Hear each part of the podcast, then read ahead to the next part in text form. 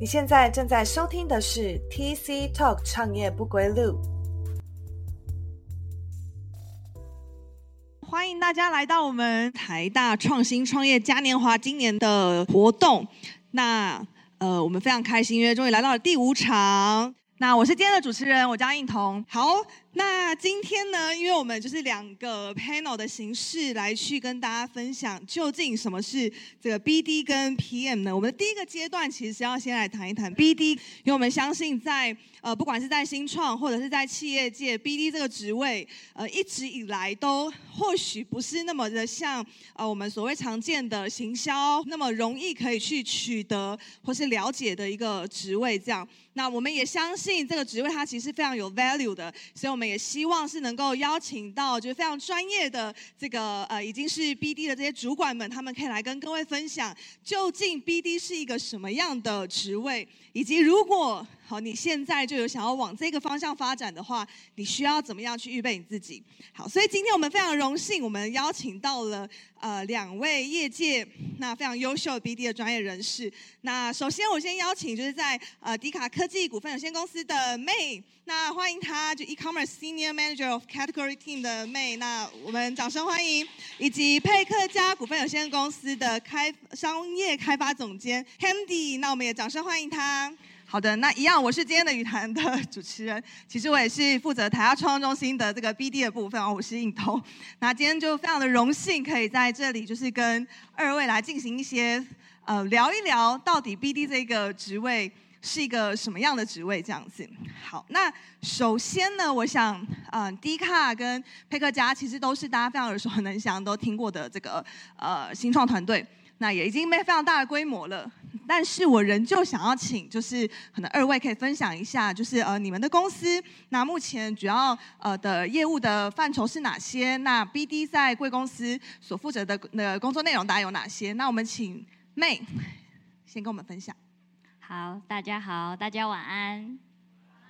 对，然后我是呃 D 卡的好物研究室的 Senior Manager，我是 May。然后想是知道大家现场应该都知道 D 卡，但是不知道大家有没有听过 D 卡其实是也有电商好物研究室的，有听过的可以帮我举个手吗？哇，好开心哦！哎，其实很多哎。好，然后这边想要跟大家分享，因为其实呃迪卡好物研究室是迪卡二零一九年成立的一个电商的我们的商业模式。那在这个商业模式里面，其实呃，我们的 BD 的角色其实它就是一个。呃，比较像是呃，跟其他的呃，跟其他公司的 BD 比较不一样。我们这边的 BD 比较像是招商，或者是呃，把厂商引进来，然后可以在我们这边就是跟我们的这样的商业模式合作。然后在呃，在我们的这 BD 的。工作里面呢，其实它有很多部分，因为这边是新创电商，跟外面可能大家熟知的呃 PC Home、Momo 或虾皮这种比较是成熟型的综合性电商是不太一样的，所以我们这边的 BD 它可能要花蛮多时间，就是去找到新的合作商家的可能，然后也要说服这些商家接受我们的商业模式。对，那我们家的 BD 大部分的工作是这些。好，那我们也请 Handy。好，呃，这边在场我也。询问一下大家了哈，有听过循环包装、有用过循环包装的举手一下。啊，相对少很多，不过已经蛮有成就感的。是我们到其他学校去，通常只有两三位会举手而已。那佩克家这边是在以电商的。这个取代电商的一次性包装为主要的循环包装的服务提供者。那我们现在呢有两个大区块，一个区块就是在做电商的服务，那另外一个区块是在做科技业的服务。那科技业的服务呢，我们去年在年底的时候正式上线的，有一位呃有一家企业哈，就是现在台湾这个第一大的这个科技厂。好，那详细的名字大家应该我这边不用讲，大家应该也猜得到。哦，那我们现在导入之后呢，呃，陆陆续扩张，所以我们现在其实走两块体系，一个叫做呃 close loop，就是比较封闭型的体系，一个叫做 open loop 的体系，啊，大概就是这样两个层面的 BD。那我们这 B，我们主要在做的工作就是如何把我们想好的商模，哦，就是我们在办公室里面推演完的商模，去正式的导入到科科技业或者是导入到电商业者里头去。那即便是电商业者里头，也不见得是只有一种商模了哈。它可能在我们现在罗列出来，至少有十种商模出来，所以这个我们的 BD 呢，比较像是要呃当。医生一样，呃呃，应该是当中医一样啊，要把脉啊，把脉之后呢，再符合提供符合他们最好的这个 business model 给他们。OK，好，那比较好奇的是说，因为刚刚有讲到，比如说像招商啊，因为电商这一块嘛，然后呃，这个佩克家这边就是必须要去揣摩说，可能客户这边有什么样的需求，然后再提供呃一些可能你们可以提供的服务给你们的客呃的重点客户。那比较好奇的是说，呃，你们的这个角色这个部门在各自企业当中的定位会是什么？呃，因为很多人都会有疑问嘛，那这个到底跟 sales 跟业务有什么样不同的差别？我想那个定位还蛮重要的，那是不是可以跟我们分享一下？然后好物研究室这边的 BD 呢，想要再跟大家就是用比较消费者的想象来看来看待一下这个旅程。呃，大家在好物研究室里面看到的所有的商品，这些商家他可能都是从呃从零到有，然后在我们这边上架，然后做销售。那我们家的 BD 呢，他就是要在市场上找到类似像这样的产品，然后跟他们解说我们现在的商业模式跟收费方式。如果是他们可以接受的，那他们就会跟我们合作。合作完之后，我们签进来，我们会有 account manager，就是客户有维运经理的会的部分，会再跟他讨论，就是说。他在我们这边应该要推什么样的产品？那在好物研究室，我们这里的主流的 TA 是什么？然后他们喜欢买的是美妆、保健，还是喜欢买的一些是生活用品？然后找对商品之后，我们会针对这样子的客户再去帮他做就是广告的介绍。那前前面很重要就是 BD 如果没有把这些厂商找进来，那后面就不会有这些 AM 的维运。所以其实 BD 是在我们好物研究室是一个非常大的第一线，可以就是让我们接触到现在市场比较核心的这些商家的一个重要人物。OK，那佩克家这边呢？OK，那我们比较像是把市场资讯带回来，然后再把我们的这个呃商模去做个验证。那当然，这个其实我们大同小异啊，后面都会有一个 AM 的团队啊，营运的团队在做呃 support。那我们我们想，呃，比较多的一块是除了要验证吧，我觉得如果如果要去拆分更细的话，我们比较像是验证的角角色。那因为市场呃比较担心一件事情，就是坐在办公室里面思考哈，思考所有事情啊，几乎都是呃我们讲的文书作业哈，就比较看不出来问题点。所以呢，我们通常会把自己的角色当做是客户的角色去对内去做验证。那一一旦到了大概八十分吧，我们也不不力求完美的哈，只要一旦有八十分的程度，我们大概就可以对外去落实，去想思去思考怎么样落地。所以我们比较像是重中间者的角色，然后要思考是如何验证以及落地吧。了解，所以其实呃，我也常常听到说，呃、好像 sales 他通常比较在卖，就是已经呃，可能我已经确定比较明确的产品了，但是 BD 有时候他在对客户描述，或者是我要去呃 present 我的产品，他通常不见得是已经完全呃确定了。那很比较好奇是说，哎，可能你们在跟客户就是呃 present 或者在这个过程当中，因为可能我的产品都还在听的过程当中，你们会不会遇到什么样的呃可的挑战，或者说你们会遇到什么样的事情，然后再带回来给呃你们所谓的这个音乐的团队呢？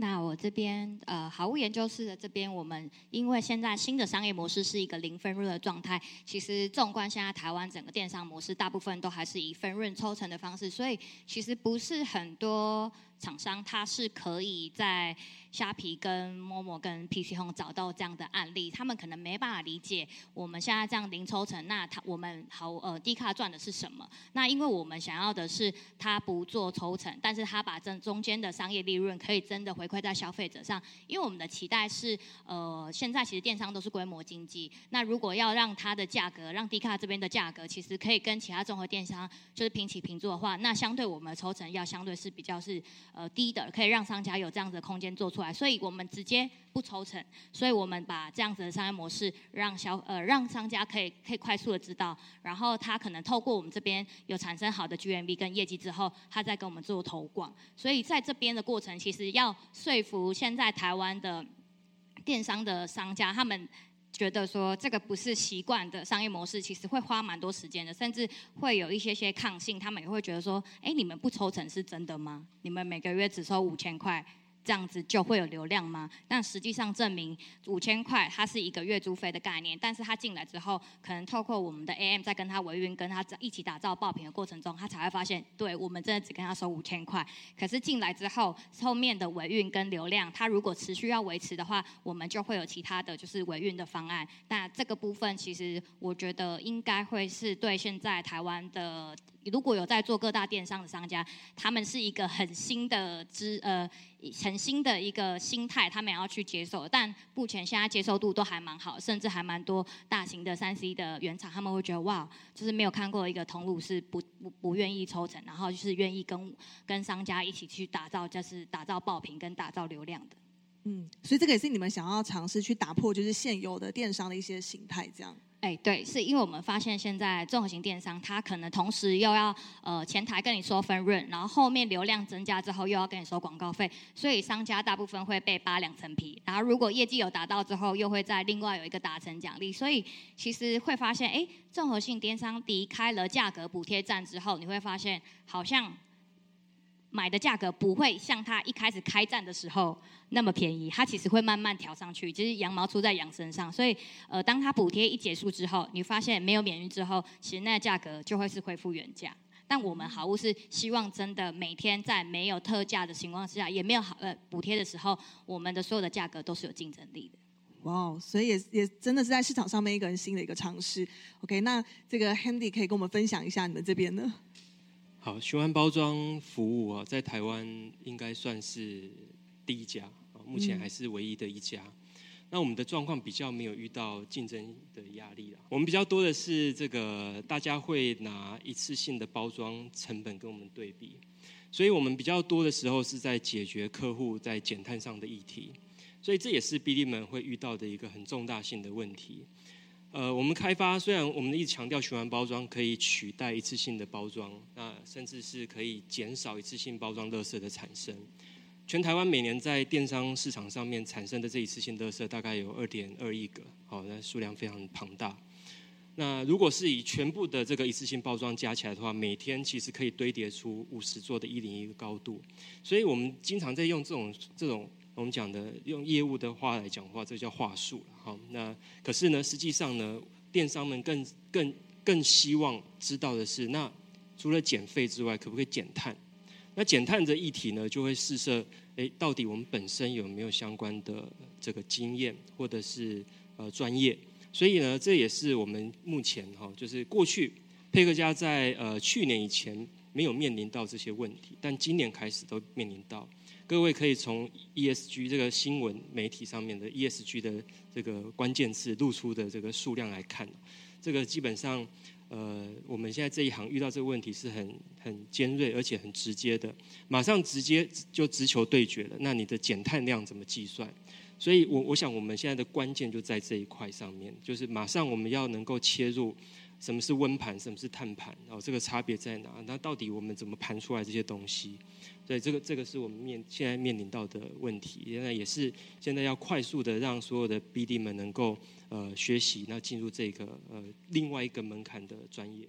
嗯，而且特别是在这个循环的这个包装的领域，就像刚刚 Handy 讲，这是它其实算是一个蛮新的呃领域，那可能也是一个新的商业模式等等的。那所以对于呃你们。公司的这些 BD 来讲，他们就需要更创新的去想说，那我要怎么卖，然后我要怎么去说服这些的客户。那在这些的过程当中，你们有没有遇到一些就比较实际的呃挑战？比如说被问倒的问题啊，然后可能对被挑战的这种状况呢？OK，好，其实呃，实物上啊，哈，实物上每一家业者都会问这个问题：你的减碳量是多少？基本上这个有两个层面，呃，我们最最基本的层面来说，我们会回答一个公版的。答案啊，这个公版答案就是环保署揭露的碳足迹资讯网的数字，它它是多少就多少。那什么意思呢？其实早在之前，其实纸箱一个的碳排碳排量啊，纸箱生产一个呃一平方米面积的碳排量是一点一九公斤啊。所以早期的早期的时候在沟通，就是你你基基本上减少一个纸箱，就是可以减少一点一九公斤的这个食这个碳排放。可是是这样子吗？呃，当然不是。好，所以现在已经必须精确精算到说。每一个不同的业者，他整个路径的不同而有不同的碳数据，啊，所以我们现在呃，还是会针对这些特克制的这样的一个状况呢，去提供另外一种价值的这个收入来源。所以这个变成说，我们如果要另外计算的话，就是另外一个收入了。哦，哇！所以可以看到说，对 BD 的角色，它不是只有在卖现有的东西而已，你还要就是根据可能这些的回馈，然后去往后发想，说还有没有一些新的可能性？这样好。那既然你们要想的东西这么多。那呃，我也想请两位就可以分享一下，说可能就你们的经历来说，因为呃，我就我的认识，可能两位都已经在 BD 的这个职位上面已经呃，不是只有一两年的经历了这样。那有没有什么是你们在这几年的里面，你们收敛了，觉得说，哎，我如果身为一个 BD 的人，其实我真的是需要拥有呃具备的特质啊，或是一些关键的技能呢？我们可以请妹跟我们分享一下。好。然后我之前在 BD 的过程中，其实我负责过的电商的品类其实蛮多的，一路从三 C，然后三 C 智慧型手机，然后导呃导航，然后还有一些家电用品，然后生活家电、大小家电，然后甚至到生活用品，然后食品跟保健，然后大概除了美妆跟妇幼，还有一些。呃，其他的品类是没有接触过，其实蛮多的。然后我觉得在这个过程中，其实都有一些综合型的一些人格特质是蛮需要的。然后我自己在这个过工作过程中，我才发现啊，原来我是适合 BD 的，因为我是我觉得这个过程中可以分享几个，就会是呃，我觉得你要是一个就是可以开放多元学习的人。然后举例像我之前我上呃。最近一次的 BD 的工作经验是食品商，但其实我是一个很不爱吃零食的人，就是我不喜欢吃零食。但是为了要工作，为了要 BD，所以其实我要认识整个市场上所有的零食的品牌，还有各种就是它不管是进口或者国产的，然后每个东西我可能都要吃过，然后我要去看，去市场上去超市去逛，然后看完这些打开拿拿来包装后。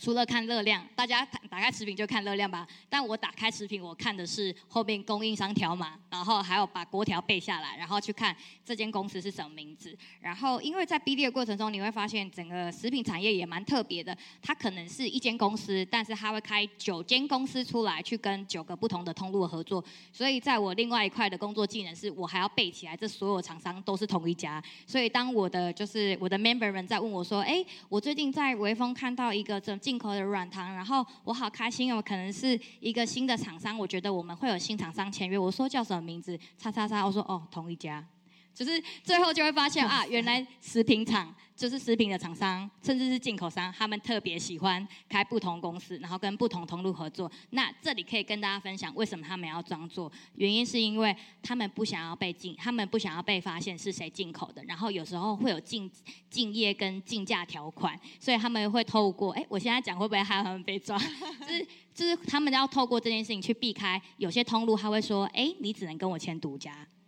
那你就是避开公司，所以他们食品厂他们很多都会用这个方式，对。然后就是在在这一块，就是是因为我自己，呃，我自己出国，我自己其实去逛超市，我都不是为了我自己。我去日本跟去韩国我去逛乐天超市，或去逛一些呃当地的超市，我真的都是为了就是工作。但后来发现啊，如果我离开食品之后，我发现我就再也不太会去逛超市了。然后这个是我觉得在多元学习这一块的，所以如果你自己。当然，当然，BD 的过程中最好跟你喜欢的产业是有一致的。这这个你自己做起来应该会相对比较轻松，你也不会，你也觉得比较不会费力。然后我自己觉得有一个我自己身上有验证的，就是积极不放弃的这个特色。然后这边可能快速的讲过我过往带过的一些经验，在招商的过程中，其实我会遇到过，就是我纠缠一些品牌商，然后他们是很大的在日本的品牌品牌商，但他怎么样都不跟我合作，因为他会跟我说。呃，妹上就是很抱歉，我在日本都没有跟阿玛总合作，我为什么要来台湾在这里跟你合作？我真的没有办法说服我的东京的公司。那我这边我我的分享我的做法就是，我知道日本人要说服日本人很难，所以我花了一年的时间，然后我就是呃七呃，我先我先讲我做了哪些事情。我在中元节，然后中秋节。然后呃还有就是呃新年。然后再来是呃 CNY 农历新年这四个节庆，我个别写商业问候信问候他，每年都问他说，呃叉叉叉桑最近还好吗？然后不知道你们公司最近发展怎么样？然后有没有想要就是积极拓展通路啊？如果有的话，可以麻烦想到我们吗？我们之前的提案也一直都还在哦，希望可以有机会可以成为在你们在台湾的就是呃最大的通路商，然后可以跟你们这一起合作，然后终于。我就是在中元节收到他的回信了，然后大家猜猜看为什么是中元节？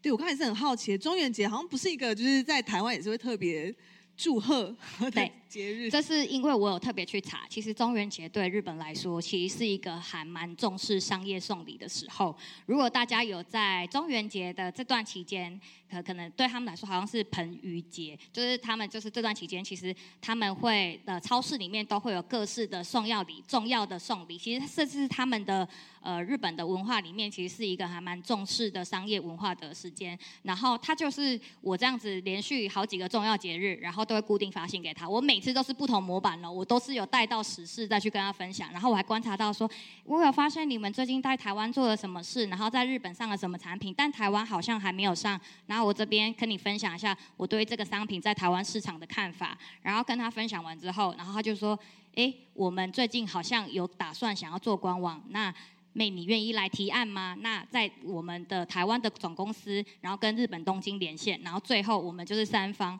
然后因为避免他们就是有语言的隔阂，然后我还自带了一个我们公司的就是采购专员，国际采购专员，他可能是母语英语、中文都是母语，呃，都是都是日文。”都可以 OK 的，同时做口译的，所以我的简报也是准备三份，中文、英文跟日文，然后随时准备好他今天讲到什么，然后。我当我前期有先问说对方的英文程度怎么样，但是我还是觉得我们跟日本人合作，我还是希望开日文的简报。所以我虽然看不懂日文，但是那简报从头到尾都是我做的，然后翻译其实也是差不多。所以我最我现场是 demo 日文版，但是我讲的是中文，因为其实在场其实还是有台湾的总公司的人，但是我同步的同事帮帮我口译的时候，他是用日文。对，然后这个过程中，最后本来他们也是想说给我们一个机会，然后做一一个月快闪，然后结果做下来发现，哎，这过程中我讲的都是真的，然后最后我们就持续的合作了，一直到现在都是独家。哇哦，哇，这应该不是不只是那个 坚持，就是不放弃，而且这每一个都做的非常非常的到位耶。好，那这个不晓得 Handy 有没有什么就是其他的可以来补充一下这些特质的部分？呃，我想我们的领域哦比较，现在好像比较也没有什么专业学习专业是在讲 ESG 或是 SDGs 的了哈。对。那我们现在这个，在我看来比较需要的是学习能力啊，这学习能力还有学习的速度要非常的快速啊，以及多变。那我觉得对我们来说，我们的人格特质啊，基本上只要开朗活泼就好，因为会经常面临到拒绝。啊，这一百次里面大概成功率只有三次啊，这个是做 BD 跟一般销售比较不一样。以前我们做销售啊，这个我们至少力求要五十一次的成功啊，一百次要五十一成功，但是在做 BD 啊，真的是非常的困难。所以刚刚除了努力不懈这件事情很重要之外，再来就是我们我补充一个就是学习能力啊，这个一定要快速而且要很积极。了解。那呃，我其实蛮好奇的，就是我想 follow up 一个问题，这样，我们刚刚都是讲说比较正面的讲说，好，可能可以具备什么样的特质？你们可以跟我们就是简单分享一下，说你们觉得什么样的 mindset 是不应该要有的？好比说，哦，刚刚讲到很积极，或者是比较需要很乐观，对，那难道就是在这个 BD 职位的人，就是要不能抱怨，不能不能有一些负面想法？可是这个很多的挑战也很多嘛，对不对？好，那 h a m d y 先跟我们分享一下哈。呃，说不吧，啊，说不，很多很多很多呃朋友会跟呃同仁，然后呃会跟我们勇敢的说不啊，这我我我通常都会勇敢的拒绝他啊，所以一定没有不这个字啦啊，对我们来说，因为通常客人已经说了九十七次不了，那我们还对自己说不是蛮痛苦的一件事情，所以我们 BD 是不能说不。那我们先前有分享一个状况了，是这样子哦，就是我们在躲在一个办公室里面，我们在思考这循环杯要怎么样设为它设计，为它设计这件事情很重要。但是经常我们就遇到老板跟我们说不啊，老板跟我们说不，这个不行，那个不行。就讨论了三个月之后，我们有一天就很好奇的问他：这你什么问题都跟我说不，那是什么原因呢？你对这个超商到底呃有没有跟我们一样了解，或者比我们了解？我才知道哦，原来他从来都没有进过超商。哇，这是让我非常震惊啊！就是从来都没有进过超商，然后一直跟我们说不，就是我觉得这是对团队的一个非常大的震撼。那后来我们就变成是说什么？我们去超商的时候，我们都要去摄影，把这个我们过程去佐证。我们我们讲他不信嘛，我们就去佐证。所以不是只有同仁们，连这个创办人都会对我们有怀抱持怀疑的时候，我觉得就是这件事情一定要去证实，然后让他。以后都不再让我们说不，啊，所以这个这件事情是我我我觉得我们蛮在意的地方。OK，那这个妹有没有什么样的见解呢？我的话，我觉得会是呃，不要小看自己公司的影响力。然后每一个跟你来合作的商家，他们一定有看到你不错的地方，然后你也要就相信自己是做得到。然后这边可以快速分享一下，就是在我之前过去的 BD 工作经验中，我曾经就是在想，我那时候是负责呃泡面跟食材跟罐头，我就想说哇，呃，台湾的几个食品厂，呃，可能味丹啊、统一啊。各种我其实都有了，那我现在缺乏的是什么？然后我就想说，好，我走进一边路路呃，好像到新北板桥，然后就走进一间店，然后说哇，这个商家这家店看起来什么罐头都有，好多台湾那种可能南北杂货店。我就走进去跟那个阿北就说，哎，有没有机会想要做电商？然后就说，哦，好像可以哦，我女儿才刚读大学，可以给她管一下。然后结果呢，就真的一路做，然后她真的本来只是。就是只是我真的走进去，然后就试试看，然后他就想说啊，妹妹，那这样我做电商我要做什么事情？我说哦，那你这些每一个商品都要拍照，然后品名都要写上去，然后可能不用写写酱油很好吃没关系，因为我们都认识龟甲万酱油，你就上架就可以了。然后结果上架之后，他就一路从这样十万二十万，然后忽然疫情爆发那天，他一个月就做了三百万，就从一间街边店，然后他后来他来跟我开会。本来就是阿贝本人自己，然后后来换成他女儿也来跟我开会，然后上一次开会是他女儿推着他的小孩来跟我开会，然后内心想说哇，就是我没有想过就是电商的影响力，我就是只是看到一个我需要的商机，结果没想到我可能帮助了他们一家，可能已经可以传承三代的一个商业模式，他们家在传承的。哇，我这边想分享一个前前几天刚好我跟一个就是我们的呃创东西有一个导师也是聊到，就是你要相信，我就是蛮蛮认同，就是刚刚妹讲，你要相信呃你的 team 跟你的公司、你的团队正在做的是，我正在呃比如说我正在盖一个 building，我正在盖一个教堂，你不要觉得说哦我就是这个呃正在这个团队，因为我只是一个砌砖呐，我只是一个漆油漆的，对，这样你你你永远都不会。呃，真的是看见那一个你们整个团队要呃创造起来的一个愿景，这样子，对，所以呃，好，我我觉得在这些的特质，其实都呃，如果要要放在其他的这个所谓的职位上面。我觉得都是蛮鼓励大家的，对。但是有没有什么是对你们来说，你们想要鼓励呃，真的想要跨入 BD 这个领域的学生们，那他们应该要去呃学习的一些资源，或者说你要给他一些什么建议，让他们在可能还没有真的踏入这个职位之前，他们可以去开始去努力的呢？好，那呃，抱歉，我先讲，你先讲，我怕我忘记，抱歉。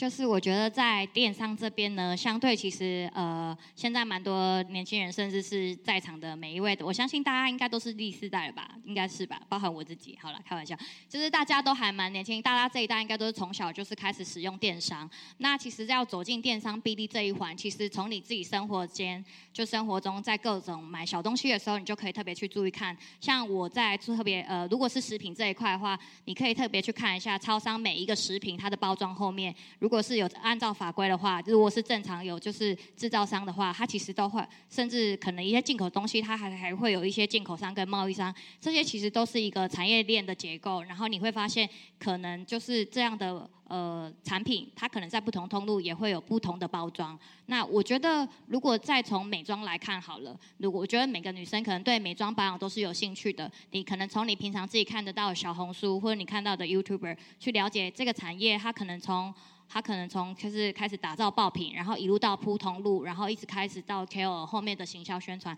它其实都是一整串的一些电商的概念。然后我觉得其实有一个地方是蛮有趣的，就是我自己在观察食品的时候，这是我觉得最特别的地方。一样都是台酒的泡面，或是一样都是泡面好了。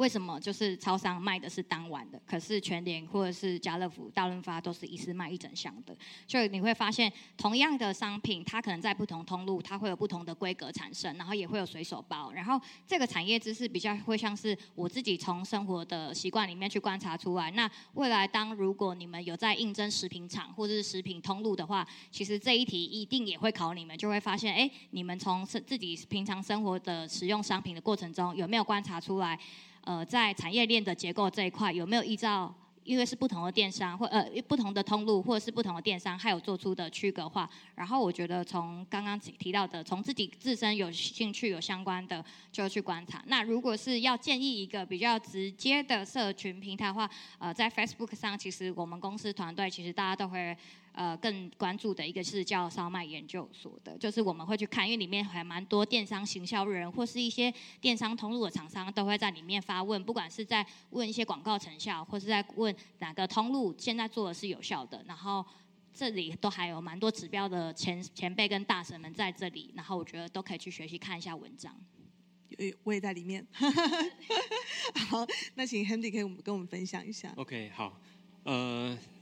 大家对于刚刚前面有提到嘛，SDGs 这件事情，哈，这个可以稍作研究一下，因为现在各个呃有一个消费者永续指数的发布会，在今年度有一个数字给大家参考一下。现在的新创在做这个新创的议题，有百分之六十七点三的这个议题呢，是在跟 SDGs 有相关性的。那第二个呢，是现在的投资人在投资在选择投资这个 ESG 的这个比例，好，在百分之六十三，哦，这样子一个比例，那么高的比例，所以我们呃建议各位了，哈，就是说出了社会，在出社会之前，哦，对于 SDGs，对于永续这些概念，基本上要有，啊，那未来对于你工作的在职涯上面的发展，甚至在现在如果进入到呃新创公司的 BD 的话呢，这个是非常大的帮助的，好，大家介绍到这边，因为其实我再补充一下，我们对于呃，常常会提到，就是我们要说服电商，不是只有在这么理性的角度去说服他，说，哎，我的这个可能算一算比较划算、比较便宜嘛，哈。这有时候还要感性的去面对这件事情啊。比如说，我们常常在提到，哎，我们来想象一下，我们现在在地球的另外一边。这个北极冰融的状况，哈，这个要引导他有那个画面出来，所以有时候是蛮感性的一面了，哈。所以 SDGs 会告诉大家，那你在面对不同的电商业者的时候，或者你不同的客户的时候，你可以用什么的角度去切入，去永续这个议题。哦，那这个带到给各位。OK，好，所以两位讲者其实都有给一些呃，就是初步的方向，这样。那呃。哎，呃，就是想说，再回头来讲，因为其实我们时间差不多，我想速速的进到这个 Q&A 因为非常多人就是一开始在提问。但在 before 就是我们 Q&A 的之前，我有最后一个呃问题，就是说，呃，因为刚刚讲到这些特质跟能力，那根据可能呃你们的经验来讲，大公司跟新创有差吗？OK，在 BD 吗？你是 BD 的嘛？对不对？呃，有，差非常多，啊，差非常多，呃。佩克家还是一间中小企业了哈，我们自称自自自己希望未来有一天能够上市柜嘛哈，那所有的业者都是这样子的，但是我们目前还是小型公司啊。那我们当然也知道有些大型公司也是有称之 BD 的，但是我们的比较看来是这样子哦，就是中小企业的 BD 比较像是要全面性的去了解通盘的了解，以及提出通盘的解决方案出来，呃，比较难以去。像螺丝钉一样，啊，这个这件事情可能要很很重视它，因为如果说自认为自己只有某项，在自己已经有某项专业就可以胜任这件事情的话，这个是有点错误的啊。但可能刚刚呼应前面提到的学习能力，当我们知道自己在哪个方面、哪个领域匮乏的时候，马上要快速的补足，可能在几天内、在几周内都要把这些专业补足回来。所以对我们来说，它确实落差非常大。在大型公司里头，呃，也没办法好让你可以通盘的去处理所有事情，但是在我们小公司里头，一个人要当十个人用。OK，哇哦，OK，好，那接下来我想说，我就是代表这个学生们，他们可能有一些问题，那我就呃对两位讲者进行一些提问，这样子。好，第一个是说，呃，有一些这个呃同学他们是在问说，哎，如果就是根据两位主管，那呃，看到在这个履历上面可能有人来应征，那你们在面试的时候，你们认为呃来应征 BD 的这一个人，那他们在履历上面的哪一些呃这个放上的这个经历啊，或者是特质啊，会特别吸引你们的吗？或是你们希望可以提醒未来有机会面试到的这个学生们，他们应该要注重哪一些方面呢？那这部分我请妹来回答好了。好我在看履历的时候，其实我不太看呃他的学经历，我比较看重的是他的工作经验里面有没有比较多是跟人互动的，然后有没有一些是他自己独立作业，甚至跟团队协作的部分。然后甚至也我也会去看说，呃，他有没有自己 own 过的一些专案，是可能是一些跟对外的比较不是就是呃办公室里面自己的团团队的内的活动。因为其实我们的 BD 它有很大一个程程度，就是要大量的跟陌生人就是聊天。那聊天的过程中，他要么就是不怕生，然后他也就是可能在话题里面，他也会想办法自己就是很开朗的去带带出这些东西。所以呃，如果他的工作经验大部分都是一些 office 的文书作业处。理的话，或是他一直在跟我说，他可能就是有各种专案的管理，对我来说，他不会是我的首要条件。我可能看待的是他接触了多少客户，或他过往的工作经验，大部分是不是大多数都是在跟人相处的。了解，不过这个我也是蛮好奇，就是 Handy 怎么想的？我们现在在看呢，这履历当中，只要你有提到碳排放相关的，因为我刚刚就是在问这一题的时候，眼神一瞄，就是看到你露出浅浅的微笑。嗯，或者是 SDGs，哦，就是这几个字，我通常都会找来聊一聊。只是对这个领域有些涉略，这样子。稍微啦，稍微啦，哈，不用到专业啦。我相信这有很多专业，其实是。呃，必须要花点钱去上课的哈，所以在学校园里面，大家能能够学习到这些，已经算蛮不错的。嗯嗯嗯，了解。那呃，我想就是因为两两个讲者其实都有讲，就是我需要去做一些市场调查，或者是我需要像刚刚妹有分享很多，就是我要对这个市场有些敏锐度啊，我只要进去超市啊等等的。可是这个东西对于可能现在还是学生的各位，就是要怎么样去培养这样的敏锐度呢？呃，我自己在看待这件事情的话，我会觉得，呃，我会从就是说整个从身边的人看起好了，他们都是被什么东西打动，然后想买什么东西，然后去哪里买，我会先把这个消费的旅程先自己在我的脑袋过，先过过一次，然后我就会去看说，哎，那如果我照这样的流程走，会走到哪个通路，他会看到不一样的商品，然后我觉得它是一个。如果你爱买东西，你应该就会知道，就是这个东西是。呃，什么样是是这个这个呃这个品类，或是假设，例如说，好，女生最喜欢的是口红，我就会很清楚在市场上可能流行的现在口红是什么。这些资讯其实在你做功课应该也都查得到。然后就跟自己一样，我在考大学的时候，我可能会自己去做行功课。现在市场上大家流行，或是大家觉得最好的学校是哪一些？然后它的基本门槛是什么？然后我要我要去做到这些。我觉得这些做功课应该会是学生们本身就很会的地方。你只要把它运用在你平。常就是把它当成就是我是在做产业的报告，然后这个报告是我有兴趣的，然后我就会从这个角度点去切入它，然后这里面可以顺便就是带到我这边身家里呃或身边朋友们的一些使用习惯，我觉得就会蛮蛮蛮有脉络可以去得到的。嗯嗯嗯，但想象中这个，因为刚刚有讲到说。就是透过那个面试啊的特质，想象中就是这两种人好像不见得会是很 match 的。就是哦，有一种人可能是我很喜欢，就是去接触这个外面的人，然后去聊；然后一种人是我很喜欢做一些市场 study 这样。那会有比重的差异吗？呃，我觉得这里比重的差异其实。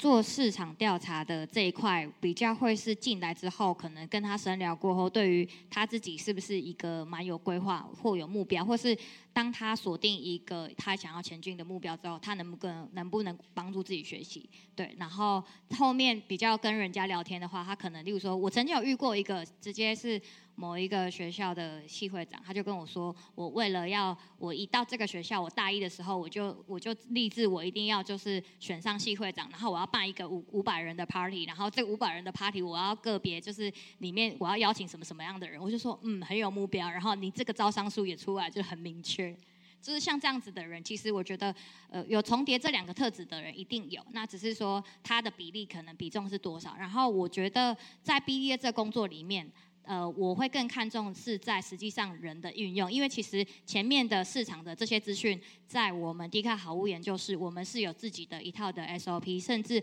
我们都不会介意说你是完全没有经呃。你没有经验没关系，因为对我们来说，我们这里很多前辈，大家都是整个综合型电商，台湾综合型电商都很有经验的，人脉都是我们给你，然后招商跟方向都我们给你，你只要准备好你自己热情跟就是不会放弃的这个特质，我们就可以教会你怎么成为一个 BD。OK，所以其实大家可以评估一下，就有一些呃特质其实都是很重要的，能力也很重要。但是你要跨入到这个职位之前，呃，有一些是你进入之后你还可以学的是没有问题的，但是有些特质呢是无法完全没有办法就是避免掉的这样。因为像我遇过，他就跟我说。我他来面试 BD，然后跟我说，我真的很不喜欢逛网拍，我最喜欢就是打电动。我觉得女生都在都在买网拍，好无聊。我想说，嗯，那你你要这样这样 BD 怎么办？他说，可是我很喜欢打电动，不行吗？我想说，嗯，好，那那还是你要不要试试看游戏那边的 BD？然后结果我就是在跟他聊天聊一聊，他就说，嗯，好，那我觉得我好像要应该要去游戏产业，然后就去了。也是蛮诚实的。好，那最后一题的提问好不好？我们最后一题，我想，呃，这一题应该蛮适合 Andy 来分享的，就是因为呃，你们的产品其实相当是比较新的服务跟这个 idea 嘛，那呃，一定会相较于现有的一些服务，会更不容易去说服客户。那就是有的同学就是蛮好奇，说有没有实际的案例可以分享？就你到底是怎么说服客客户的这样？我们一天到晚在解决客户问题哈，这个如果说有特别的案例的话，Aveda，Aveda 是哎有听过吗？Aveda 这个对，很好用，对，国际知名品牌了哈，Aveda。那这个是一个蛮传奇的案例啊，就是说我们在去年接触的，那虽然是一间知名品牌，但是对于成本的这个考量是非常深的哈。我们第一天去，我们在做好功课啊，因为我本身其实是欧莱德出来的哈，所以对于这个美妆大概也是有一些涉略。我们在去之前，因为 Aveda 是欧莱德的这个竞品了哈，所以大家稍有了解。所以我们在去之前已经做好些功课，大概引领一下就是作战策略呃，当下一定要攻克它。那殊不知在第一次去呢，就是功败垂成回来。为什么呢？基基本上会遇到一个问题啊，就是我们一样就是坐在办公室里面，那能想到的我们都想了，但有一个问题就是他他们内部的一个流程一定是我们没有遇过的。呃，第二次再去的时候呢，就成交了。所以这个成交的过程有一个很重要的转转折点啊，就是他们的电商到出货端怎么转，这个查不到。哦，这也查不到，也很难问得到。我相信好物这边应该也会很清楚，就是很很很长时候会知道说，哎，他们他们似乎是自己出货的，其实不见得，因为在这个电商领域里头，有非常多的第三方仓储，啊，有自己自营的仓储，或者是他是转单的方式去出货的，所以这一块呢是一定要深入去了解，他才能够提出一个呃很好的解决方案给他。所以我想，我们我们一个转捩点就是。我们第二次去的时候，把所有的作战策略 A、B、C、D、E 所有方案都出来，结果呢，他选择是最昂贵的那个方案，哦，最昂贵的方案。那所以我们很快速的啦，就是从去年大概年底的洽谈，一直到今年六月的上线，大概只花了我们半年的时间，只花了半年的时间。所以知道佩克家的客户非常难成交哈，非常难成交。所以，但是呢，这也是今年以来最成功的案例之一。它有一个解决客户一个痛点，但是你必须要先把所有它可能发生的状况全部先思考一遍。哦，有些应该都是猜揣测出来的。对对对对。哇哦，OK，好，所以今天非常精彩，就是可以让我们听到说哎 BD 在一个这个公司的里面扮演什么样的角色，他们遇到工作挑战有哪些？那我如果要跨入到这样的领域里面，我又要先做什么样的功课？这样，那非常感谢就两位讲者带给我们精彩的分享，那我们再次掌声感谢他们。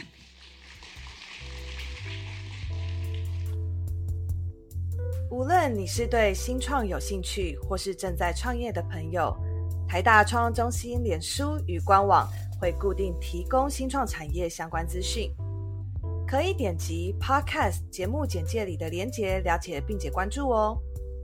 也可以把节目分享给周遭对创业议题有兴趣的朋友们。如果你们有任何其他想听的内容，欢迎在 Apple Podcast 评论区写下评论。或者是填写我们放在各级简介中的问卷，让我们能够提供更好的内容给大家。